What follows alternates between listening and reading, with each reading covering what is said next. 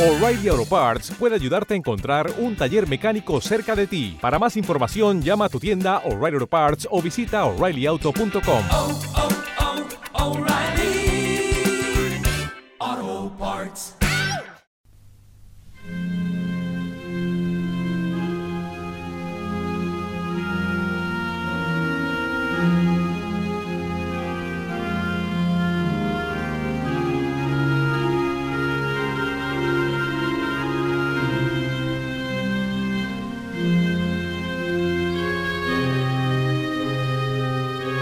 Pues muy bien, mis masas cafeteras, también conocidos como patronackers.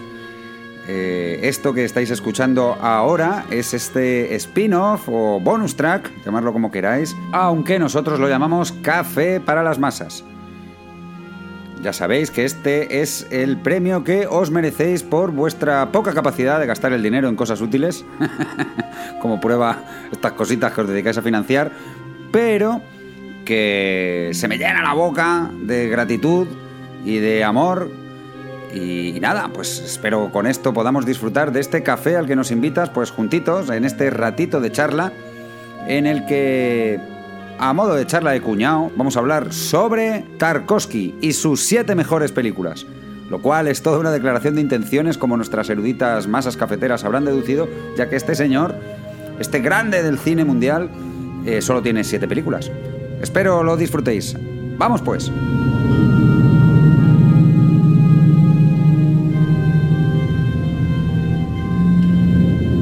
¿Que quién era el señor Andrei Arsenievich Tarkovsky? Pues eh, un director de cine ruso nacido en 1932, actor, poeta y escritor en tiempos de la Unión Soviética. Está considerado uno de los más importantes e influyentes autores del cine ruso y mundial y uno de los más grandes de la historia por grandes eruditos y algún piltrafilla como yo. Para mí es Dios.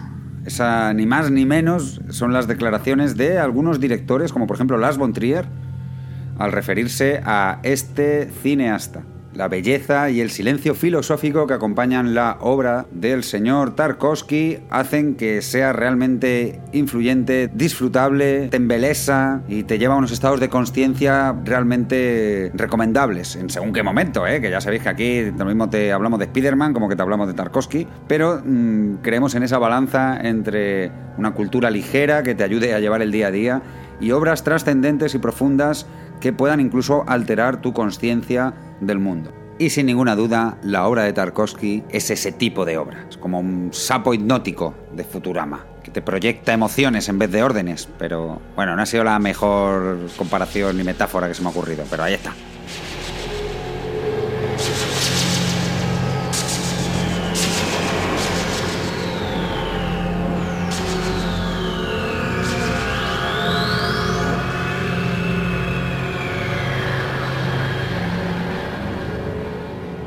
Vamos a pasar a la lista de pinículas que son absolutamente imperdibles. Por cierto, todas ellas, pero todas, son encontrables en YouTube, ¿vale? Quizá porque forman patrimonio de la humanidad y, así de fácil es llegar a ellas. Si queréis encontrar versiones en, en, altas calidades para mayor disfrute, pues a lo mejor alguna de ellas la tenéis que buscar y pajarear en las diferentes plataformas de cine o pirateo varios. Ya lo dejo a vuestra elección. Empecemos pues con las películas. En 1962 dirigió La infancia de Iván. Es el primer, su primer largometraje y narra la historia de Iván, un huérfano de 12 años que debido a la invasión de las tropas de Hitler se convierte en un explorador del ejército rojo. Arriesga su vida deslizándose entre las marismas del frente. La película fue, eh, fue premiada con el León de Oro del Festival de Cine de Venecia. Ahí en. Esta es de las molonas, no es mi favorita, pero creo que según el tipo de persona que puedas ser, te puede y el momento de la vida que te pille puede ser realmente interesante.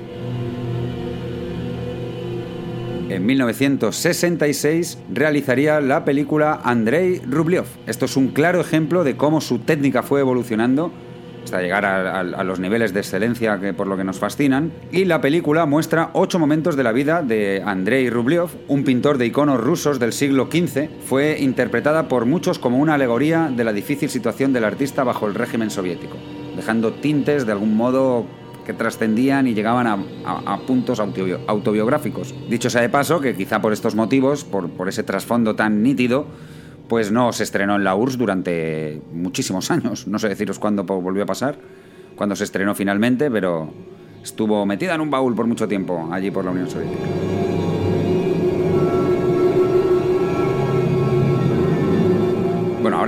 Agarraos por si os da por desmayaros, ya que llega mi más favorita película, una de mis más favoritas de todos los tiempos, y sin, sin duda la- un impacto eh, en mi vida cuando la vi de posadolescente, más o menos, por esas edades. Se trata de Solaris, en 1972. Quizá es la película más elogiada eh, del director ruso, y se trata de una adaptación a la gran pantalla de la novela de ciencia ficción del mismo título, Solaris, del escritor polaco Stanislav Lem. Cuenta la historia de un científico enviado a investigar los misteriosos eventos que tienen lugar en una estación espacial que orbita en el planeta Solaris. A su llegada, encuentra viva en la estación a su, su esposa muerta y trata de matarla. Pero como es el caso de este inquietante clásico de ciencia ficción, ella sigue viviendo. No sé, esta es mi favorita por cómo es capaz de jugar entre los mundos de la ensoñación, la ciencia ficción, la trascendencia filosófica y una carga emocional muy fuerte. No sé, a mí es hipnótica, la banda sonora también es absolutamente hipnótica y la estamos disfrutando de fondo del bla bla bla que os estoy mencionando ahora. Comentar que el autor de esta musiquita que escuchamos es Eduard Artemie y es el soundtrack original de la propia película. Seguimos. Y es allá por 1975 cuando nuestro amado realizador realiza la película El espejo. Para muchos quizás sea la película clave de su- en su filmografía y una de las muestras que acerca el cine a la poesía. Los fragmentos del poeta moribundo, Alexei, forman este inquietante ensueño autobiográfico que se entreteje con poemas del propio padre de Tarkovsky, Arseny, un respetado autor de la era soviética. El enfoque caleidoscópico de la película no ofrece una narración directa, combina sucesos, sueños y recuerdo con imágenes de los propios telediarios de la época.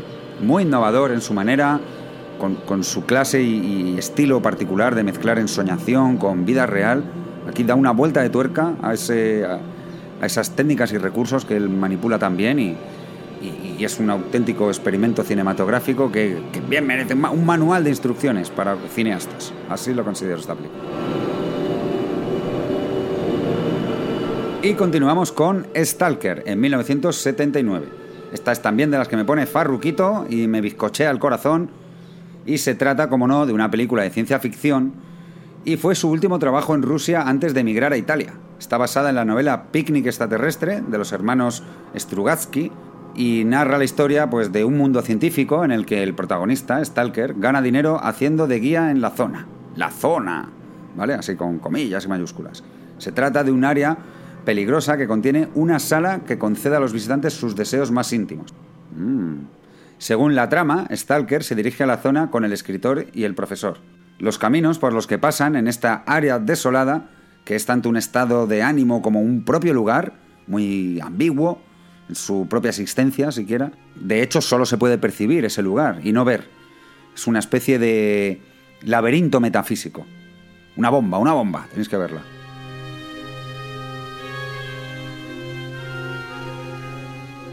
De penúltima, pero no menos potente y contundente filosóficamente, se trata de la película Nostalgia, de 1983. A principios de los años 80, Tarkovsky dejó Rusia para siempre, nunca más la volvió a pisar. Su carrera cinematográfica continuó en Italia, anyway, donde realizó un documental para la televisión titulado Tempo di Viaggio, para posteriormente seguido realizar Nostalgia, escrito en colaboración con el distinguido guionista italiano Tonino Guerra. En la película, un escritor ruso recorre la Toscana con su traductor, investigando a un compositor ruso del siglo XVIII, que se suicidó. La nostalgia y la desesperación lo frustran hasta que conoce a Domenico, un loco, que lo convence de que asuma una tarea, caminar con una vela encendida de un extremo a otro de la piscina a un balneario, y con ello salvar el mundo.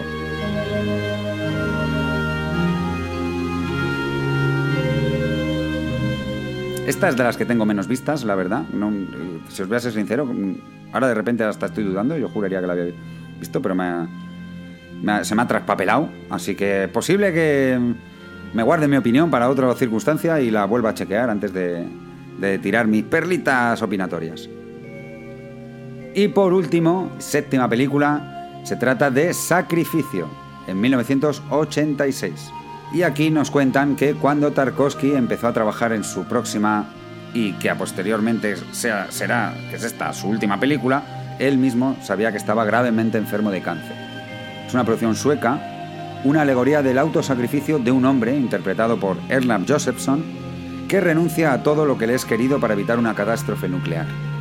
El uso de Josephson y del director de fotografía Esben Nixvik, ambos conocidos por sus colaboraciones con el mismísimo Igmar Bergman, indican la influencia que el famoso director sueco tuvo sobre Tarkovsky. Dicho de propia voz del señor Tarkovsky, reconoce que era uno de los pocos directores que admiraba real y profundamente.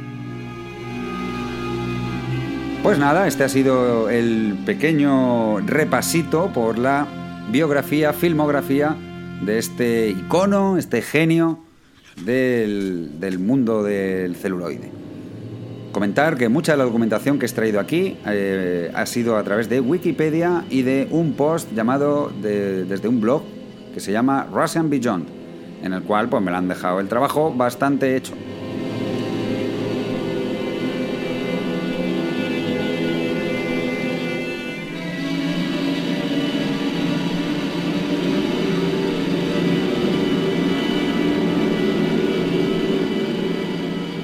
Último, como siempre me gusta hacer cuando hablo de una deidad, es eh, dejar una cita suya como gran finale. Así que voy a buscarla un momento en Google y ahora os la cuento. Solo sé que no sé nada. esta no es de Tarkovsky, esta cita, pero me hacía gracia y así con esto ¡pah! romper este, esta atmósfera tan emocional que hemos que tenemos. Y no, no, esa la que he comentado creo que es de Groucho Marx o de Paulo Coelho. Así que os voy a decir ahora la de verdad, la cita de Tarkovsky.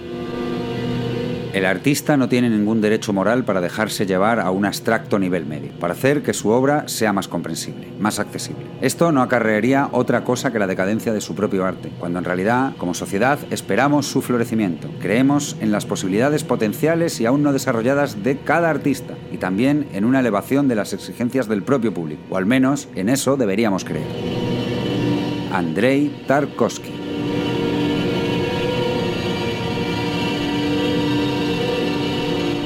Bueno, pues esto ha sido el café para las masas, dedicado, ya sabes, a ti, que eres puti fan de Visual for the Masas y Patronacker. Espero que lo hayas disfrutado, este café en compañía. No olvides darnos tu feedback, eh, si te gusta, si no te gustan estas cosas. Puedo anunciar que en próximas ediciones vamos a tener una review sobre el disco de Jeff Buckley, creo que ya lo anuncié, y también estoy preparando una reseña sobre un libro que debería ser obligatorio en los colegios, que, eh, cuyo título es La teoría de King Kong. Así que nada, estáos atentos, en un par de semanas ya tenemos Visual for the Masses y en un mesecito pues otro abordaje, otro cafelito para las masas. Se despide de vosotros vuestro camarada, el imaginario. Cuidaos un montón, un abrazo grande.